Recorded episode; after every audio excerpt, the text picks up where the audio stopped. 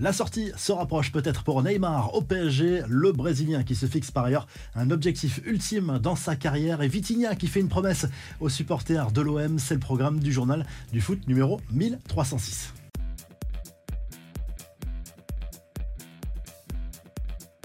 Beaucoup d'interrogations autour de l'avenir de Neymar. Selon l'équipe, le PSG est clairement déterminé à se débarrasser du Brésilien.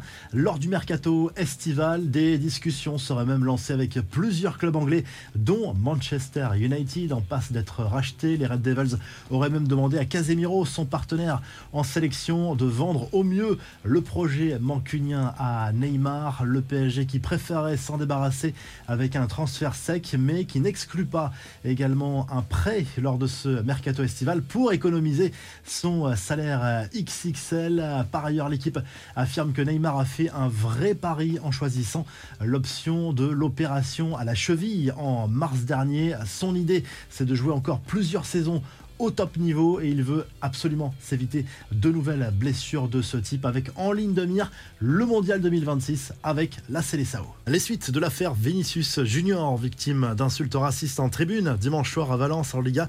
Une enquête est ouverte par la justice. Le club de Valence a identifié l'un des auteurs et promet des bannissements de stade à vie. La police espagnole a annoncé ce mardi avoir arrêté quatre personnes accusées d'avoir pendu une poupée portant un maillot de Vinicius sur un pont près du centre d'entraînement du Real avant le derby contre l'Atlético. Comme par hasard, les choses bougent. Au Brésil, on s'indigne de ce nouveau scandale dans un stade espagnol jusqu'au président Lula qui réclame des sanctions exemplaires. Neymar lui a posté un autre message cinglant pour soutenir son compatriote. Quelque chose doit être fait. Jusqu'à quand va-t-on devoir supporter ça? Jusqu'à quand vont-ils faire les aveugles? Nous sommes tous égaux. A posté la star du PSG sur les réseaux sociaux. En Angleterre, on spécule déjà sur le futur du joueur qui pourrait avoir des envies d'ailleurs. On retrouve encore Manchester United en tête de liste pour accueillir éventuellement le Brésilien en cas de transfert. Pour le moment, cette option est clairement exclue par le Real Madrid. Les infos en bref, les promesses de Vitinha aux supporters marseillais.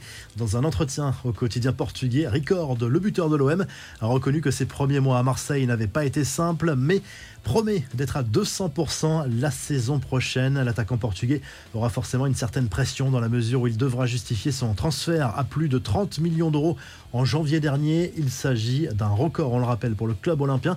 Le mondial U20 commence mal pour l'équipe de France, battue d'entrée en phase de groupe par la Corée du Sud, de Buzyn en Argentine. Les Bleus doivent encore affronter la Gambie jeudi et le Honduras dimanche. L'équipe de France U20 est privée de ses meilleurs joueurs car la plupart des clubs ont refusé de les libérer. La revue de presse, on file tout de suite en Angleterre où le Daily Mail Sport salue la qualif de Newcastle pour la prochaine Ligue des Champions malgré un match nul 0-0 face à Leicester lundi soir en Première Ligue. C'est une première pour les Magpies depuis 20 ans. Les Foxes maintiennent un petit espoir de maintien en Première Ligue. L'ancien lyonnais Bruno Guimaraes a manqué une occasion immanquable lors de cette rencontre. Il faut l'avoir absolument du côté du journal AS en Espagne. On revient sur les dernières avancées de l'affaire Vinicius, victime d'insultes racistes face à Valence dimanche soir en Liga. Le président Florentino Pérez a reçu le Brésilien en personne dans son bureau pour lui apporter son soutien total. Le Real Madrid qui va porter plainte dans le cadre